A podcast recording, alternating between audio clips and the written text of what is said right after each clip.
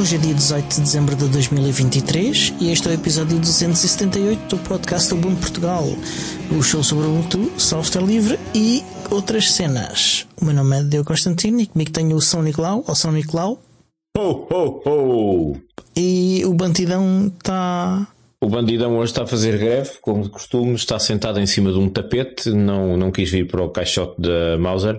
Mauser, tudo para a eletrónica. Pronto. E por isso vamos perder o patrocínio da Mauser que nunca tivemos. Portanto, Sim. vamos ter grandes Pronto. perdas financeiras este, este, este semestre. Trimestre. Tudo- Como é que se mede isso? É nos trimestres. Vamos ter que Mas ter uma sim. reunião, aquela reunião trimestral, com- trimestral, trimestral, a reunião com os acionistas do podcast, em que eles dizem, ah, estamos a ter perdas fabulosas, não sei o quê. Pois, amigos, acreditem, isto é como a Uber, vocês enterram aqui milhões e depois, no futuro distante, vocês vão ter lucro. Confiem em mim. Aham. Ignorem o facto de, de que o podcasting p- patrocinado eh, está em declínio, eh, ninguém quer patrocinar, a maior rede de podcasts técnicos anunciou que vai perder um milhão no próximo ano. Ignorem isso tudo. Ignorem isso tudo, confiem em mim e depois fazem-me como, o- como o Sam Altman e, e, e mandam-me embora. E, e depois voltam a, a, a instalar-me outra vez. Sim, E andamos nisto.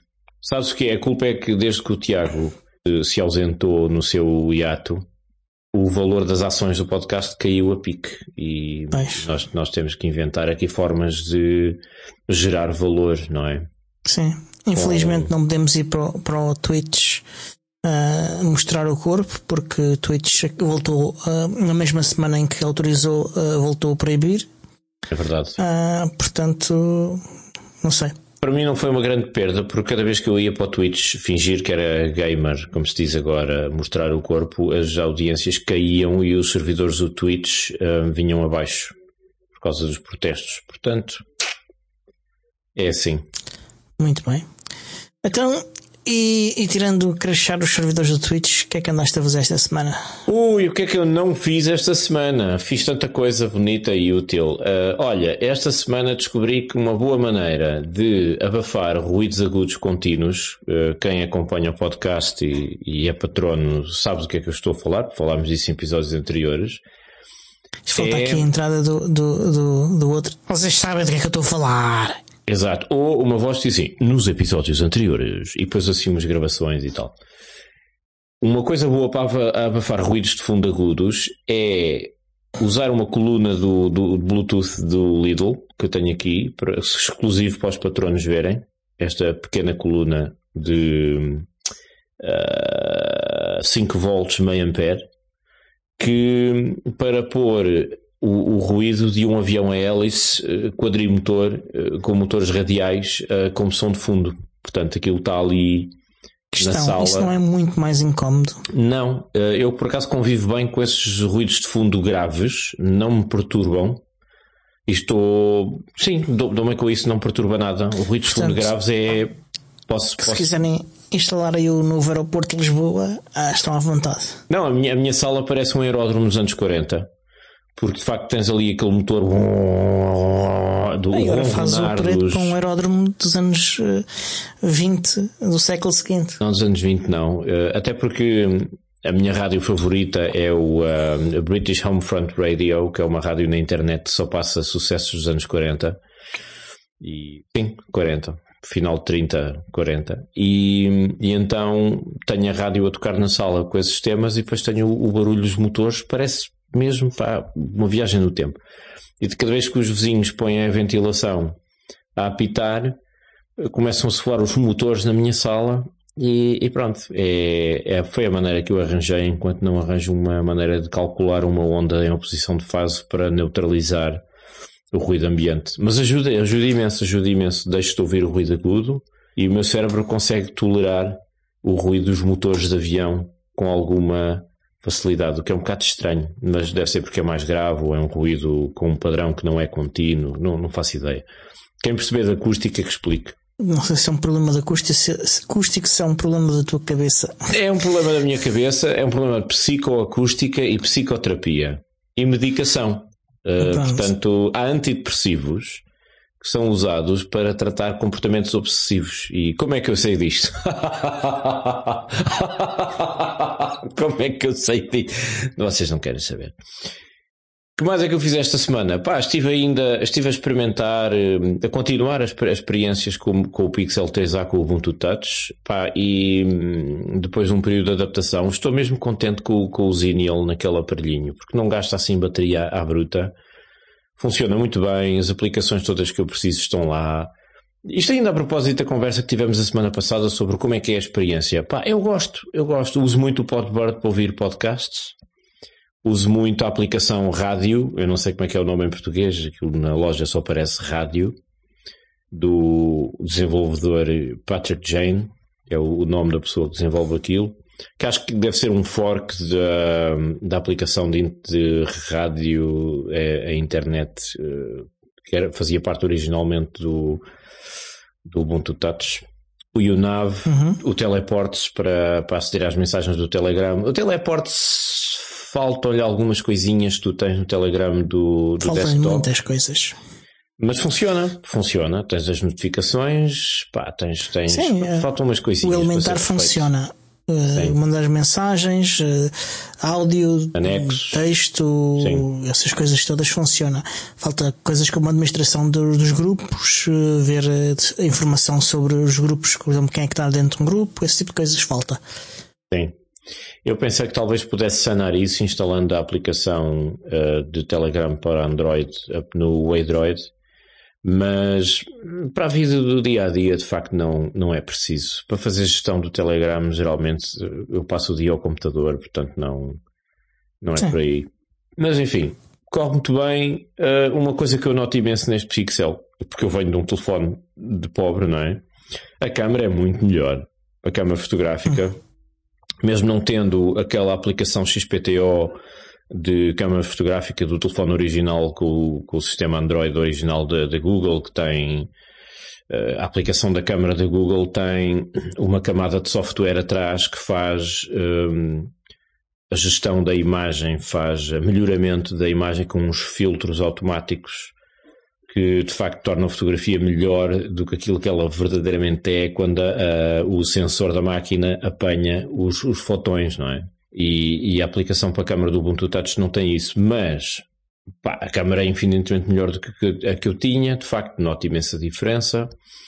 Uh, os altifalantes têm uma potência do caraças para um telefone tão pequenino, agora já posso ouvir podcasts e, e, barulhos de motores de aviões, assim com muito mais. Som distorcido porque a coluna é muito pequena. Claro que sim, mas é muito melhor do que a coluna que eu tinha no meu BQ, quer dizer, nem se compara. É como comparar. Curiosamente, em termos de, de, de potência, a do BQ até era bastante razoável para, hum, para um telemóvel pequeno. Esta, esta é melhor, apesar eu tenho, eu tenho muitos diferentes e a do BQ era dos mais pujantes. Uh, o E4.5? Sim. Sim, não, não estou a dizer que era má, claro que para a categoria de telefone que era, era, era bastante boa, mas, mas esta nem, nem se compara. Como comparar uma coluna, um altifalante piezoelétrico com uma coisa de membrana.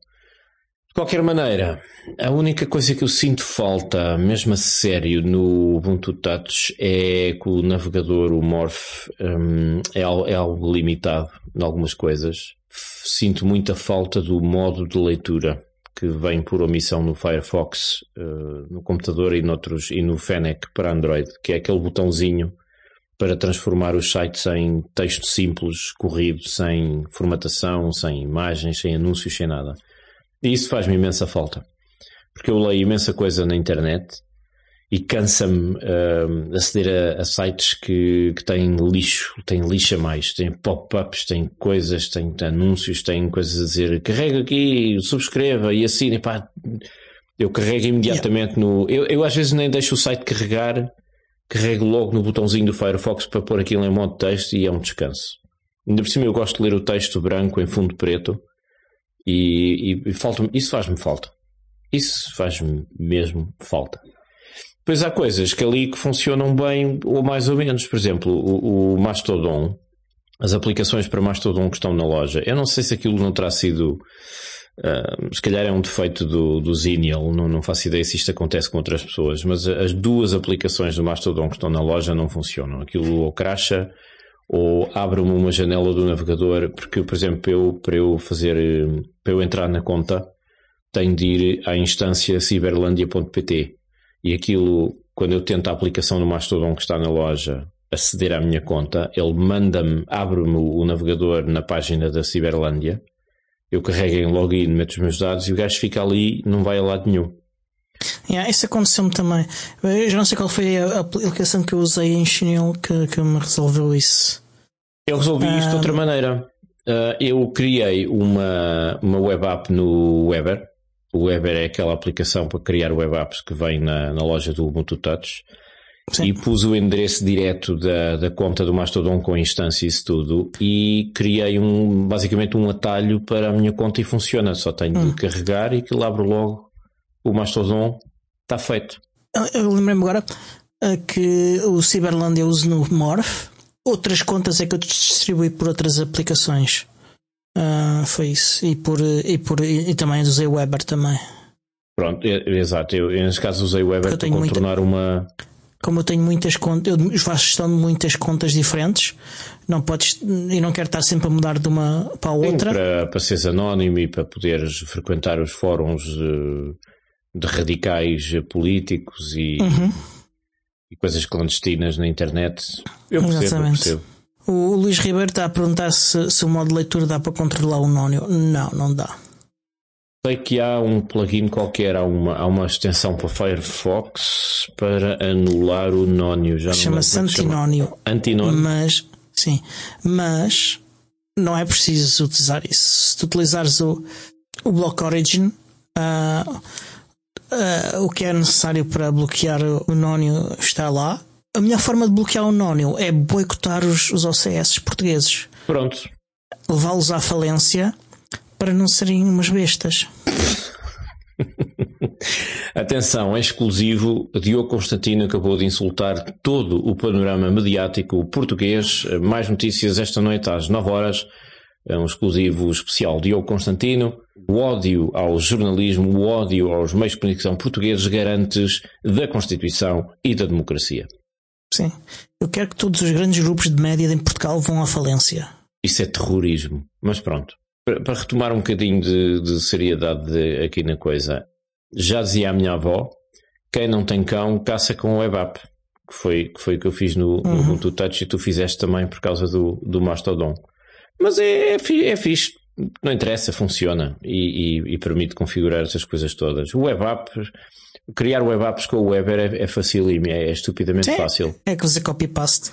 Hum, é um bocadinho mais sofisticado do que isso, mas. Sim, carregas lá nos botõezitos, mas uh, não, se copiares o endereço e puseres lá, pronto, é, é basta isso fácil. para estar a funcionar. Sim. É o mínimo necessário. Esta, esta semana fiz, fiz uma, uma experiência também de personalização do, do telefone. Fui, fui dar um passeiozinho no domingo à tarde pela minha vila, que tem uma igreja matriz do século XVII, uma coisa assim estava perto do pôr do sol e tal, e, e eu lembrei-me, faltavam poucos minutos para a hora, e eu pensei, olha, que, que, tive uma ideia, vou gravar os sinos para usar os sinos como o meu alarme de, de manhã para acordar. Porque eu estava mesmo à beira do campanário, e então abri o telefone, ativei aquela aplicação, aquilo na loja chama-se Recorder, uh, no meu telefone chama-se Dictaphone, uhum. eu não sei como é que será o nome em português, deve ser gravador para aí ou coisa assim. É gravador. Pronto. Pus o telefone em cima do muro a gravar, o sino tocou, cheguei a casa, puxei o fecheiro OGG que tinha sido gerado com a gravação, abri no Audacity, cortei o início e o fim, fiz ali um bocadinho de limpeza de ruído e tal. E, e agora é o meu toque de manhã para acordar. Portanto, o meu telefone toca os sinos da, do campanário da igreja da, da minha vila, o que significa que quando eu viajar posso uh, ouvir o, os sinos da minha igreja, uh, onde quer que esteja. Portanto, a mundialização é isto. Foi o que andei a fazer esta semana. Se sentes-te mais perto do céu uh, quando acordas com, com os sinos a tocar? Sinto-me mais perto da, do sítio onde moro, vá, no mínimo. Pronto, Eu estava a dizer isto porque estava a tentar fazer aqui uma transição ah, para a minha semana. Pois é. é não, sabes que o campanário, da, o campanário desta igreja é muito interessante porque chega quase às nuvens e o, e o catavento tem um catavento com os, os pontos cardeais e um galo. O catavento está torto há muitos anos. Aquilo deve ter sido atingido por um raio ou coisa assim. Ou simplesmente é... um pássaro despistado. Ou isso, e está torto, é muito engraçado. É uma coisa. Aquilo já está assim há muito tempo, então é característico da, da vila. Que há Mas... dias um, um pombo uh, ia uh, partindo aqui a vidra da janela uh, que resolveu voar para dentro da minha casa com a janela fechada. É, os pombos não são conhecidos por serem muito inteligentes. Aliás, a maior parte deles trabalha em órgãos de comunicação social. ah, pronto, cá está. Okay. Mas enfim, pronto. o campanário chega quase às nuvens, porque é o ponto pronto. mais alto da vila. E se chegasse às nuvens, chegava onde eu estou. E, e, não me chateiem que eu agora estou nas nuvens, como diz o poeta. Era uma música qualquer. Sim. Dos anos 90, muita fatela. Era. Como é que se chamava aquilo? Já não me lembro. Uh, isso era o a música chamava-se Estou nas Nuvens, uh, mas. Uh, sim, é Estou na Lua, sim. Era sim, Estou sim, na sim, Lua, pois é. Uma das piores músicas de sempre. Epá, eu consigo arranjar muitos exemplos muito piores. Mas pronto. Agora já nos últimos episódios, porque isto, nós já fizemos vários episódios depois, uh, mas uh, recentemente tenho mencionado muitas vezes Kubernetes um, e o facto de estar a utilizar. E perguntam-me vocês: porquê é que andaste a usar tanto Kubernetes? Porquê é que andaste a usar tanto Kubernetes? Porque resolvi dedicar-me durante algum tempo a, a, um caminho de aprendizagem de computação nas nuvens. Isso inclui fazer cursos, certificações e e então, uh, quando se começa assim um caminho deste tipo, uh, o ideal é saber de onde é que estamos a partir, não é? Uh, temos um caminho, temos um, um, ponto onde começas e um ponto onde acabas. Eu aqui eu não tenho exatamente onde é que vou acabar, mas sei alguns pontos intermediários, vá. E queria saber de onde é que estava a partir. Isso, isso é tudo muito enigmático. É, é. E então, eu já tinha alguns conhecimentos de, nesta área, de alguns cursos tutoriais que fiz anteriormente, noutros anos, uh, e de, também de utilização, embora uh, não muito intensiva uh, em termos profissionais. E então resolvi um, fazer o cursos e comecei com o curso de certificação da Linux Foundation. Não é um curso de certificação, é um curso uh, e certificação. Assim é que é. O LFS 158X Introduction to Kubernetes. E também há, ah, o, antes disso ainda até uh, o, o, curso uh, Cloud Native Computing uh, da Cloud Native Computing Foundation, o Kubernetes and Cloud Native Essentials LFS 250. Portanto, são, são cursos de e, e, e, o, e outra certificação também. Um, Quando tu dizes cursos, mais básicos. cursos, cursos uh, imagino, na internet? Sim, sim. São cursos que tu, de coisas que tu lês e depois respondes a questionários e tens exercícios ou cursos com pessoas sim, sim. mesmo? Não, é assim, é como é, e tens também tutores que podes contactar para fazer perguntas, caso tenhas dúvidas. É, mas não são aulas em linha com Não, não, não são aulas. São okay. coisas que tu fazes ao teu passo, uh, à medida que tu podes. Uh, ao teu passo? E... Tu sim, estás sim. a traduzir diretamente to your pace? Hum, não, acho ao teu, que ao teu, ao teu ritmo. ritmo. Sim, sim, sim. também. Que são, são cursos relativamente fáceis, vá. Uh, mas que dão algum conhecimento básico, fundacional. E, e o objetivo era, era medir-me com isso. Eh, em particular com, com a certificação no LFS 158X. Eu objetivei saber de onde é que eu estava a partir, eh, porque eu, eu, conheci, eu ter essa noção porque uh, as utilizações que eu fiz antes e os conhecimentos que eu tinha antes da, da, da, da área de computação, de cloud computing, um, não estavam particularmente baseados na doutrina da, da Cloud Native Computing Foundation. Uh, e eu sabia que o meu primeiro objetivo ia ser fazer uma certificação da Cloud Native Computing um, Foundation, uh, o Kubernetes and Cloud Native Associate, KCNA. Mas, mas, um, mas, já, já fizeste ou estás já a fiz. fazer? Okay. Não, já fiz, já fiz, já fiz, já fiz o, o, os dois cursos e certificado que falei anteriormente e também já fiz o, o certificado de Kubernetes and Cloud Native Associate. Está bem, mas o mais importante, desculpa lá interromper-te, mas isto, isto é extremamente importante e é assim a coisa mais importante que tu podes fazer agora nos próximos tempos. Já te foste gabar disto no LinkedIn? Já fui. Estás a gozar ou estás a falar a sério? Não, não, estou a falar a sério. Pronto, e tiraste uma foto com os braços cruzados à Remax para dizer não, não, não. estou formado em não sei quê? Não, não, não. Em inglês tem que ser. Não. Se vais para o LinkedIn tem que ser em inglês. Eu tenho, eu tenho a mesma foto em, todo, em toda a internet. Eu, uso a mesma foto que tem Sim, mais eu sei, 10 anos aquela já. foto que pode há 20 anos atrás. Há 20 não é, mas já há mais de 10 já é. Um, uh, e, e, é a única foto que eu tenho no LinkedIn e que tenho em todo lado. E, mas pus lá a dizer que já tenho certificado, porque é, é para este tipo de coisas que servem os certificados, não é? E choveram, choveram pedidos de, de amizade de angariadores de recursos humanos, não? Sim, sim. E pronto, está feito, já sei de onde é que parti, já, já consegui o meu primeiro objetivo e estou a preparar-me para outros objetivos. Já não vai ser este ano, obviamente, mas é interessante. Uh, com, este, com este caminho estou a normalizar mais o, o, o, conhecimento que eu tinha obtido antes informalmente e estou a adquirir também novo conhecimento, porque eu não nasci ensinado, portanto Ninguém também tenho ensinado. que aprender para, para adquirir conhecimento. E, e, recomendas esse curso a quem se interessar por tudo o que diga respeito a nuvens? Sim, sim, geral. sim. Os cursos da, da Linux Foundation e, e, outros cursos cá por aí noutros sítios, no Udemy e não só.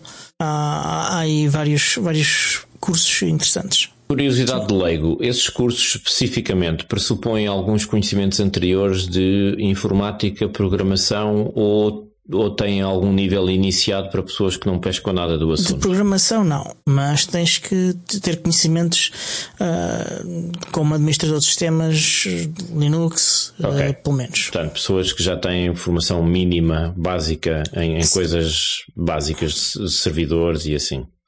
Sim, sim. Tem... Ok. E vais é deixar o link dessas coisas nas notas? Uh, não, não, estas coisas não é preciso deixar link quiserem ver o meu LinkedIn, podem ir ver. Um, que grande lata. Um, e entretanto, uh, comprei uh, mais umas coisas para Compraste? operações. Compraste mais uh, coisas? Com... Exatamente. Não é posso. Verdade. Que surpresa. sim, é uma surpresa gigantesca. Não costuma acontecer todas as semanas comprar coisas, mas diz lá. Não é. comprei um, um, um, um, Aliás, ainda não instalei uma coisa que tenho ali há muitos tempo já, que é o, um detector de presença uh, com millimeter wave que vai ah, ficar agora para as férias sim. de Natal. Yeah, ainda não instalei esse, mas comprei mais alguns botões de off para, para ajudar a controlar as luzes cá em casa. Interruptores? Um, são interruptores, mas não, não, não são tomadas. Isso aí eu sei. Há, há duas versões. Tu tens, tens um, umas maquinetas que tu metes dentro do buraquinho da, dos interruptores e das tomadas, na, dentro da parede mesmo. Portanto, tiras o, a tomada ou o interruptor cá para fora e ligas a caixinha uhum. lá dentro. Depois aquilo liga-se à rede e dá para controlar os interruptores físicos e as tomadas eh, dentro da parede. Assim, um, parece, é um relésito com os buraquitos uhum. para meter os fios. E depois tens uns botões muito engraçados que são, são muito parecidos com os sensores. Isto é para quem não conhece. Para quem conhece, pronto, isto não é novidade. Mas Sim são os botões assim quadradinhos, pelo menos os da Sonoff, que yeah. são muito parecidos com os sensores que tu tens de umidade e temperatura, mas é um botãozinho, até tem um símbolo de uma impressão digital. Vamos ver se tinha aqui algum jeito, mas não tenho nenhum. Tocas e, e, basicamente é um interruptor que emite um sinal para o, o a instalação da Home Assistant para dizer ligar, desligar. Portanto, yeah. é, é, isso. Aliás, este diz uh, botão premido, botão premido duas vezes, tão oprimido prolongadamente. Exato. Uh, e já não sei o que é que é mais. Tem uh, várias funções, mas é tudo com toque. Portanto, pegas, tocas na caixinha e isso tem uma bateria que é 2450? Destas do IKEA, que eu compro para tudo. Ah. É, deve ser uma 2450 que são aquelas mais grossas que estão nos, nos sensores. Sim, 3 volts. Igualzinho. E instalei várias para aumentar a preguiça das pessoas cá em casa não terem de se levantar para ir apagar Porque isso. se há coisa que tu, que tu não precisas é fazer exercício. Aí sentado Exatamente. nessa cadeira o dia todo. E, e eu também não posso falar muito, mas.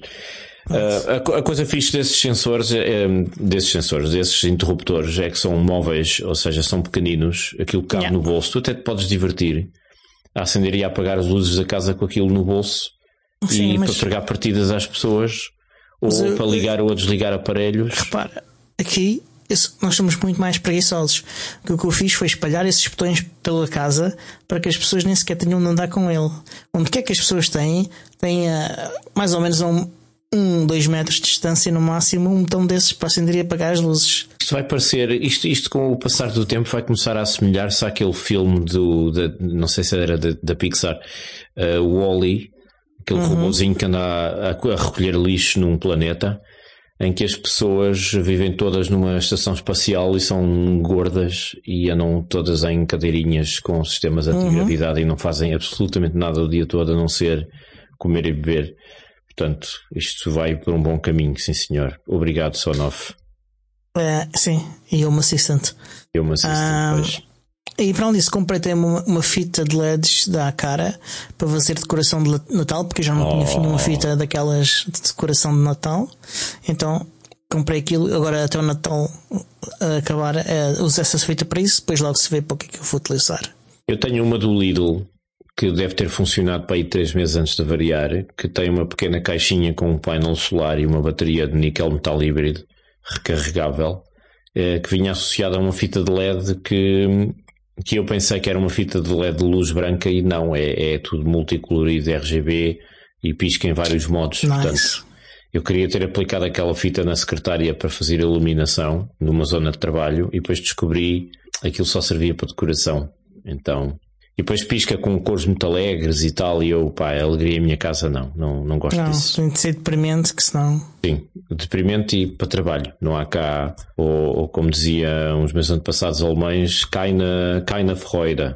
Das ist verboten. E pronto. Disso, um, estou a investigar uma coisa interessante chamada Node-RED, que é basicamente uma plat- plataforma de desen- desenvolvimento low code, ou seja, em que não precisas de programar muito, que é ah, orientada ah, para reagir a eventos e que é ideal para fazer automações ah, de IoT e, e uma automation em geral. Quando, quando tu dizes eventos, estamos a falar de eventos no contexto de domótica, certo? Sim, sim. Portanto, há ações desencadeadas por Sim. eh, informação que é recebida pelos sensores. Ok. Aquilo basicamente são blocos que tu arrastas e ligas uns Ah, é aos tipo, outros. tipo Scratch. Sim, e, e que alguns são programáveis, uh, outros não. Ou seja, tu Ah. podes fazer hum, automações sem precisares de escrever código num fecheiro YAML, por exemplo. É isso? Uh, tu não escreves normalmente código num fecheiro de YAML, mas pronto. Estás a ver o que eu percebo disto? É, é magnífico. Portanto, é uma espécie de Scratch para adultos, é isso?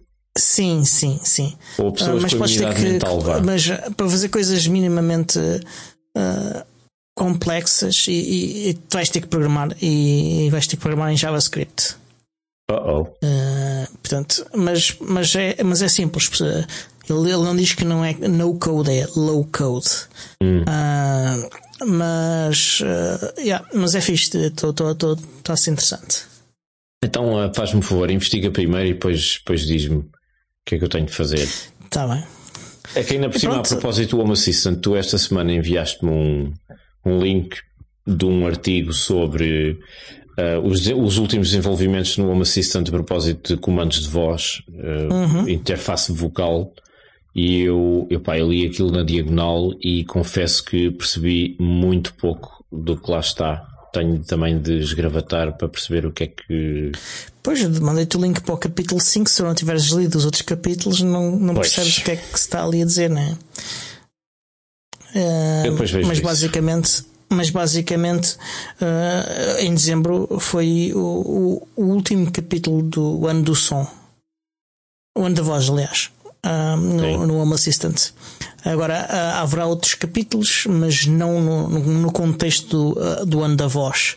E basicamente o Home Assistant em um ano foi zero a, a ter uh, dispositivos, múltiplos dispositivos diferentes com os quais tens um assistente de voz. Pois, pois, eu, eu, eu, investi ainda algum tempo a tentar pesquisar e, e instalar PyCroft, fazer um, um Minecraft com um Raspberry Pi que eu tinha aí Estava na esperança de poder depois ligar aquilo ao Home Assistant para ter uma interface de voz e outras funções. Mas pelo que eu li daquele artigo, a coisa desenvolveu-se de tal maneira que o Minecraft eh, vai ser atirado pela janela fora, já foi. E o Home Assistant vai ter uma interface de voz que é bastante configurável e personalizável, que é exatamente uhum. o que eu uhum. andava à procura. E li algures, posso estar enganado, que há ali opções interessantes que se podem fazer com o Pi Zero, que no meu caso talvez se calhar vou usar um, um Pi Zero com Wi-Fi ou coisa assim para um, desenhar ali algum tipo de interface com microfone e uma coluna simples e coisa assim que eu possa instalar dentro do tal rádio antigo que eu tenho e uhum. fazer o interface todo ali. Mas são projetos de longo prazo, logo se vê. Ainda tenho que ir investigar. Muito bem. Pronto, e de semana, da minha semana foi só. Não, não tenho mais nada a, a acrescentar. Entretanto, temos é cantinho do Firefox. Não sei se sabes, não sei se utilizas muito teclas de atalho no Firefox. Teclas de atalho, não. Extensões, sim, um porradão delas. Teclas de atalho okay. não tenho o hábito, não. Pronto, eu prefiro utilizar o, o teclado ao máximo, então uso bastante teclas de atalho. A que uso mais é o Ctrl L e o Ctrl T, Ctrl T para criar uma tab nova, Ctrl L para colocar uh, ponteiro na barra de endereços onde escrevemos qualquer coisa e, e permite ele, ou se escreveres o endereço, ele abre esse endereço, se escreveres outra coisa qualquer, ele vai uh, usar o motor de busca pré-definido do browser e, e, faz uma procura usando esse motor de busca. Ah, esse já era conhecido. Eu já faço isso carregando em em Enter. Se for, Pronto, se for um mas... endereço, ele assume um endereço, se for outra coisa qualquer, Sim, ele vai mas, para o... mas isso tem que estar selecionada aquela, aquela barra de endereço. Se não estiveres lá selecionado, não é isso que ele faz. Okay. Uh, mas o, e o Ctrl L, o que ele faz é selecionar a, a barra de endereço. Uh, e depois daí fazes o que tu disseste, que é escreveres uma coisa e carregas um Enter e ele, se for, se for se for um endereço, abre o endereço, se for uh, outra coisa qualquer, faz a busca. E eu descobri que o Ctrl K um, faz a, coloca também a, o, o ponteiro na, na, barra de endereços e, e, ele, em vez de abrir uh, como se fosse um endereço, se for um endereço, ele vai sempre fazer uma pesquisa no motor de busca. Portanto, se vocês quiserem forçar um comportamento diferente do comportamento por omissão, uh, com o Ctrl K conseguem fazer isso. E mais descobertas, que há umas semanas falei de um botão que fica no canto superior esquerdo. Lembras-te? Que ele mostra-te que está abstens abertas, mostra-te várias outras coisas. Eh, Vagamente. Uh, ele está no canto superior esquerdo, junto da barra de separadores. O ícone parece um, uma, uma, uma porta de um arquivador uh, antigo uh, aberta que ele faz é abrir um dashboard que tem informação sobre, sobre a navegação recente do Firefox.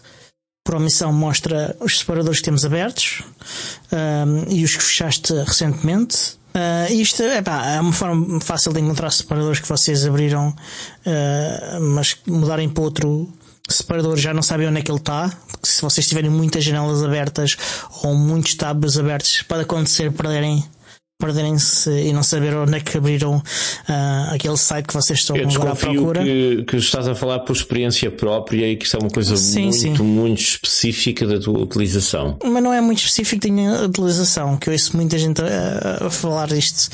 Portanto, uh, ou se querem reabrir um, um separador que vocês se fecharam acidentalmente, uh, mas que descobriram que depois de fechar que ainda precisam dele, portanto, é uma forma de, de encontrar essas coisas. As pessoas que têm 50 e tal separadores abertos ao mesmo tempo no Firefox são o mesmo género de pessoas que metem tudo quando estão a usar o Windows, metem os ficheiros todos no, no, no ecrã principal, uh, na, no, no, desktop. Não, não sei, eu, e depois eu tens nunca, aquelas nunca conferências a que tu vais assistir em que as pessoas vão apresentar lá os PowerPoints com as, com as coisas, assim, umas coisas assim muito mal feitas, e depois eles ligam o computador ao projetor e tu vês o, o desktop cheio de ícones assim a cobrir tudo. Yeah, mas não, não é a minha cena, nunca fui disso. Pois, também não é a minha cena, estou só a, a gozar com, com a info-exclusão. é uma opção, é um estilo de vida. Além disso, uh, aquele dashboard também tem uh, um, um ecrã com, com todos os tabs que, que, estão, que estão abertos em todas as janelas, agrupados por cada janela. Uma lista também mais extensa de separadores fechados recentemente. E, e, se vocês utilizarem o serviço de sincronização do Firefox, ele também deixa uh, vocês verem que, que tabs é que vocês têm abertos em outros dispositivos e, e poderem abri-los também no, no vosso uh, que estão a usar naquele momento. Sendo que isso uh, representa isso, uh, mas essa, essa coisa da sincronização com a conta Firefox representa um, um risco de segurança e privacidade, não? Um bocadinho? Não? Sim? Porque estás a enviar a informação da tua navegação para um servidor eh, que não é teu. Sim. Agora depende é, é de qual é, é risco em relação ao quê e qual é que é uh, o teu perfil de ameaça. Portanto, eu não uso, não quer dizer que seja. O risco não existe em relação ao, ao, ao, ao tudo e ao nada. Uh, existe num contexto, portanto é, é uma questão de se ver. Eu, eu, não, eu prefiro não usar. Antigamente o Firefox tinha um, um um software que permitia uh, vocês alojarem o, isso no vosso próprio servidor, uh, mas há algum tempo que já, que já não tem. É pena, porque isso, isso seria uma opção bem catita. Exatamente, concordo.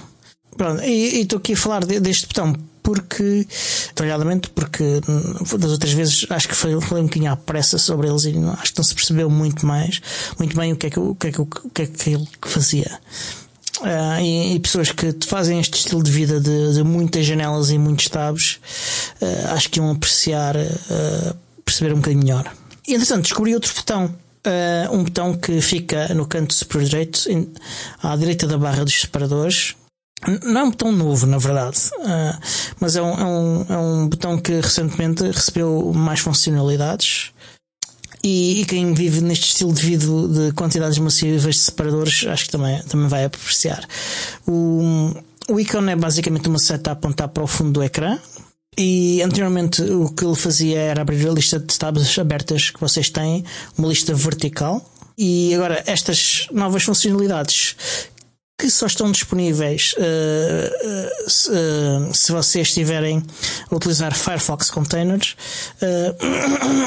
são, são bastante interessantes. Acho que isto entrou na versão 119 ou na 120, não tenho certeza porque eu só tinha um, browser que na versão 118 e outro na 120, portanto pode ter sido ou na 119 ou na 120. Além de continuar a mostrar esta lista vertical de tabs abertas, uh, tem mais três opções. Uma é ver os separadores escondidos, uh, outra é abrir uh, um separador em um contentor específico e outra é procurar as tabs que têm abertos em cada contentor. É, é curioso, não, no, no, meu Firefox a única seta que eu tenho à, à, direita a apontar para baixo é o das transferências de fecheiros. Não, não tenho assim não, mais nada. É na, na barra de tabs. No canto. Ah, na barra. Pois, pois, pois, pois, pois, pois. É uma espécie de V. Uma setinha. Sim, sim, um sim. V assim mais aberto. Eu queria, só, eu queria só lembrar os estimados ouvintes que a expressão tabs pode ser perfeitamente substituída em português por três vocábulos abas, pestanas ou separadores. Pestanas? Sim. Essa já, já vi essa expressão e é perfeitamente utilizável, ok? Nunca ouvi. Pronto. Foi o nosso momento do cantinho da língua portuguesa. Siga. Pronto, uh, tem, uh, a pesquisa tem algumas limitações. Uh, só procura dentro do, do, do, do, contentor que nós temos aberto, naquele, visível naquele momento. Portanto, se tiverem um contentor para trabalho, ele faz procura por tabs dentro desse contentor. Uh, se tiverem uh, o, o, interesse aberto ah. em, em contentores diferentes, pois é, pois é, pois é. Ele, ele, mostra apenas o primeiro que ele encontra. Pois é, até tem ícones diferentes para contentores de abas para fins diferentes. Portanto, tens o pessoal, profissional, bancário e compras sim, em sim. linha. Sim, ok. Sim. Uh, mas pronto, uh, ainda assim, é, é, são, são funcionalidades que facilitam muito uh, a utilização de, de, quantidades massivas de tabs. E daí eu achar que, que é importante falar deles. Está bem, sempre a aprender. Então, e vamos às nossas notícias. vamos às nossas notícias. Notícias Ubuntu, notícias com patrocínio qualquer. Então, e que notícia é que é essa cai sobre o Noble Numbat, The Next Generation of Ubuntu? Epá, esta, esta notícia é um exclusivo do podcast Ubuntu Portugal, eh, que eu fui buscar à internet num site generalista que está disponível para toda a gente, mas, mas é exclusivo de, daqui do, do podcast. Uhum. É, é, uma coisa curiosa que eu apanhei, um, os links nas notas. O, o Lubuntu, a próxima versão do Lubuntu, para quem não sabe, o Lubuntu, já todos sabem, mas para quem não sabe, o Lubuntu é uma versão ligeira, levezinha do Ubuntu com um interface gráfico mais levezinho baseado em LXQT. E antigamente era baseado em LXDE. E o Ubuntu é uma coisa que eu, que eu gosto muito, que eu uso há vários anos. É especialmente indicado para computadores assim com menos capacidades, mais antigos ou, enfim, com poucos recursos de hardware. Na próxima versão do Ubuntu 24.04 que sai em abril, eles têm, vão ter, dizem, vão ter uma, uh, durante, no processo de instalação, uma versão minimalista do Ubuntu, que vai usar os pacotes Deb por omissão, em vez de Flatpak e Snaps, e basicamente é um, um, um Ubuntu esquelético, emagrecido, com o básico, o essencial. E vem, isto é a nota curiosa, vem sem navegador de internet. Ou seja, para instalar, depois as pessoas têm de ir à procura de um navegador qualquer que lhes dê jeito. Pode ser Firefox, outra coisa qualquer. Uh, eles vão manter o instalador uh, Calamares, que era o que eles tinham uh, em versões anteriores, em vez de substituí-lo por um instalador baseado em Flutter, como fez o Ubuntu principal uh, há pouco tempo.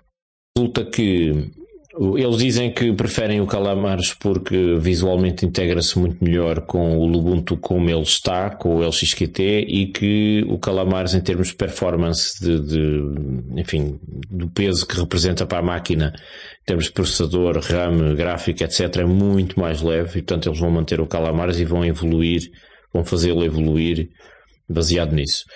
E então resulta que essa, essa instalação minimalista, entre aspas, de Ubuntu, que é uma das opções quando a instalação, há várias, ocupa 4 GB de disco e uh, a, a, a, RAM do, do sistema fica para aí com cento e tal megas de utilização se não estiver nada a correr. Portanto, é assim uma pegada ridiculamente pequena.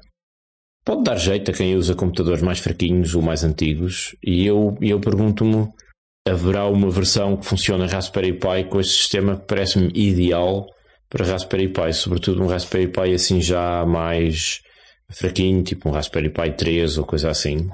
Já dava para fazer umas coisitas. Uhum. Entretanto, eu estive a dar uma vista de olhos e eles agora até têm uma. vão ter um novo tema também que vai ser lançado nessa versão, com um, um fundo de ecrã com um design assim mais mais catita e, e francamente um, fiquei, fiquei, fiquei agradado porque o design do, do Ubuntu é muito, enfim, é, é, minimalista já, mas costuma ser, francamente, um, que expressão é que eu vou usar? Horroroso. Nunca gostei das opções estéticas do Ubuntu. Aliás, eu instalo aquilo e depois vou lá modificar uma série de coisas, porque acho que não é assim a melhor coisa do mundo. E desta vez fiquei a, a, a coçar o queixo, a, a, pensar, hum, isto já está, já está com um bom aspecto. E entretanto, outra coisa que eles vão fazer na nova versão, uh, também em 2404, eles vão ter, na altura em que tu fazes login no sistema, podes ter a opção de fazer login em Xorg ou em Wayland. Sendo que eles avisam logo que querem passar tudo para Wayland na versão seguinte, mas que vai ser assim um bocadinho uh, abrutalhado e rústico. E é possível que nem tudo funcione como deve ser. Mas a ideia que eles, que eles propõem é que na versão 24.10 vai estar tudo integralmente em Wayland. E uhum. Eu tenho muitas dúvidas sobre isso. Eu acho que promessas, promessas, mas depois vão chegar à, à 2410 e vão dizer: Ah, afinal uh, vai ter que ficar para a próxima porque não conseguimos. Nha, nha, nha. Portanto, é, não sei. Hum, não sei. Pois uh, eu, eu ouvi o Simon Quigley falar disso no, no já não sei em qual dos podcasts, ele foi uma data de podcasts agora, logo após a, a One to Summit uh, e, e, falou disto desta, destas coisas uh, e achei interessante. Uh, ele, neste momento é o único flavor do Ubuntu que usa calamares, acho eu. Sim, e, e, é para ficar, aparentemente. Eles vão mesmo basear o instalador sim, sim, em sim, calamares e está a andar. Mas já houve outros a usarem. Uh, mas neste momento acho que é o único que está a usar. Os outros migraram para o novo instalador ou, ou permanecem no antigo ainda. Sim, mas o Ubuntu uh, sempre teve desde o início aquela filosofia de ser um sistema operativo desenhado para máquinas menos potentes e portanto a ideia é mesmo emagrecer ao máximo tudo o que sejam requerimentos yeah. em termos de processamento, hardware, etc. Portanto, acho bem, acho bem. Pronto. Ok, adiante. Mais coisas. Queres, queres falar Sim. das tuas coisas ou passo já? Não, fala, fala, fala dessa da próxima notícia que está aí na é, lista. Pá, isto, isto apareceu-me à frente dos olhos esta semana. Um artigo de jornal, num, num, um artigo de jornal não é bem, é um site chamado Lisboa para Pessoas.pt, que é, uma, é um site com notícias sobre Lisboa, sobretudo em, em torno da, das questões ligadas à habitação e à mobilidade e essas coisas todas. E apareceu um artigo curioso um rapaz chamado Afonso Hermenegildo, que é um nome bastante medieval, portanto, os pais do, do rapaz devem ter lido imensas vezes Eurico Presbítero do Alexandre Herculano, que se calhar tem uma irmã chamada Ermengarda, quem sabe. Mas um rapaz chamado Afonso Hermenegildo, que é estudante de, de informática, programação, creio eu, na Nova, que estava farto de. Hum, há uma app, uma aplicação para a gestão daquelas bicicletas partilhadas em Lisboa, elétricas e não elétricas, que são as Gira, que uhum. são assim como as bicicletas verdes que estão um bocado espalhadas um pouco por toda a cidade, com importantes buracos onde elas não estão disponíveis. Mas isso é uma questão sociológica e hum, política que não vamos falar aqui. E ele, ele estava farto de lidar com a aplicação original para essas bicicletas que ele diz que está cheia de bugs e de imperfeições e de funcionalidades que não funcionam bem ou que estão ausentes. Então decidiu criar um fork e chamou-lhe M-Gira, que, que é uma abreviatura de melhor gira. Quem for ao, ao site da, da os links estão todos nas notas, mas quem for ao site da coisa que é app.mgira.pt tem uma espécie de versão alternativa de, de, da aplicação original que funciona num navegador com algumas limitações. Eu, eu fiquei muito curioso sobre isso e pensei, e, e, depois aquilo está anunciado como sendo open source. E eu pensei, ah, ai, que engraçado. Há, outra coisa, há outra coisa. Aquilo não é um fork, é uma, uma nova implementação. Ele não pode, porque ele não pode eh, mudar a licença. Eh, não tem direitos de autor para mudar a licença, ele mudou a licença. Ahá, Ok, isso é um pormenor importante porque há outros pormenores que são igualmente importantes. Eu fiquei muito curioso com aquilo, fui à procura dessa, dessa aplicação e eu pensei assim: bom, sendo que isto é uma espécie de web app que funciona no navegador, será que funciona o Ubuntu Touch? Eu abri aquilo no, no Morph no, no meu telefone e não funciona. E eu desconfio que é porque faltam-lhe ali um, adendas específicas do, do Safari e do Chrome, porque aquilo está é essencialmente desenhado para Chrome e Firefox e tem lá mesmo dois links para usar como web app dentro do Firefox para Android e dentro do Chrome para Android. E de facto, se tu experimentares num computador, num desktop normal, uh, em, em Chromium, por exemplo, em, em Ubuntu, tu, ele sugere-te quando tu pões o, o, o, navegador em formato móvel, portanto, se tu tiveres aquilo no ecrã na horizontal, o ecrã fica todo verde e ele está-te constantemente a dizer eh, gira o seu dispositivo, gira o seu dispositivo, porque detecta o ecrã na horizontal e diz não pode ser, tens de pôr aquilo na vertical. E então se tu mudares o, o user agent do, do navegador para móvel, ou se tu mudares simplesmente a, o tamanho da janela para simular resolução, sim. a resolução uh, para simular um, um, telefone móvel, não é? Na vertical, ele aí sim ativa a aplicação e mostra-te aquilo. E depois, eh, bom, tens que te inscrever na plataforma e eu creio que isso só consegues fazer no, no site mesmo da plataforma original ou na aplicação sim. original. E tens de introduzir, tens de introduzir os dados, os dados de login na aplicação, login nesta aplicação, aplicação, ao qual uh, o dono da aplicação fica com acesso. Exatamente. É um problema de segurança que a aplicação tem. Pronto, e é uma web app, etc, etc. Eu pensei que talvez funcionasse o Bluetooth Touch, não funciona. Portanto, funciona em Chromium, Firefox e tal. No Chromium sugere instalar uma, uma web app imediatamente. Ele dá-te logo a noção. Vou, quer, quer instalar isto num, numa, numa aplicação específica de, de Chrome, podes fazer isso sim ou não. Mas depois eu fui, ainda fui esgravatar um bocado. No artigo diz que aquilo é open source, mas, mas já vai esclarecer isso. Aparentemente não é open source. E, e depois ainda tem outra coisa. Eu fui espreitar o código-fonte desta, deste, deste site e eu logo no início da, das, das primeiras linhas do código HTML tem lá uma tag, uma etiqueta da Google e com o número de conta de uma conta que eu desconfio que é de Google Analytics que yeah. provavelmente estará a receber o fluxo de informação do que eles chamam uma hum, app stream ou uma coisa assim. Uhum. Google é Analytics 4 uh, especificamente, ou seja, hum, tem um data stream, é isso, um fluxo de dados de aplicação que é enviado para os servidores da Google de, do Google Analytics 4. Yeah. O Google Analytics 4 tem a capacidade de receber dados de navegadores de desktop e de aplicações para telefone em simultâneo. E, e está lá de facto um, o código que envia esses dados para a Google. Portanto, hum, há aqui uma série é de inexatidões. O, o RGPD, porque tu não podes fazer transferências de dados para empresas americanas. Ponto. O Google Analytics é ilegal na Europa as pessoas não meteram isso na cabeça. Ou nem sequer têm ah, noção. Pois, muitas não, não têm, mas eh, uma, umas, há algumas que recusam-se a aceitar. No artigo vem lá escrito que a aplicação é open source, porque de facto aquilo está alojado, acho eu, no GitHub e Sim. podes ir lá espreitar o código e tudo, mas não é inteiramente open source, pelo que eu entendi. Sim, uh, atenção, ter o código uh, aberto não faz de uma aplicação ser open source. Okay? Open source são um conjunto de 10 princípios que a licença tem que cumprir.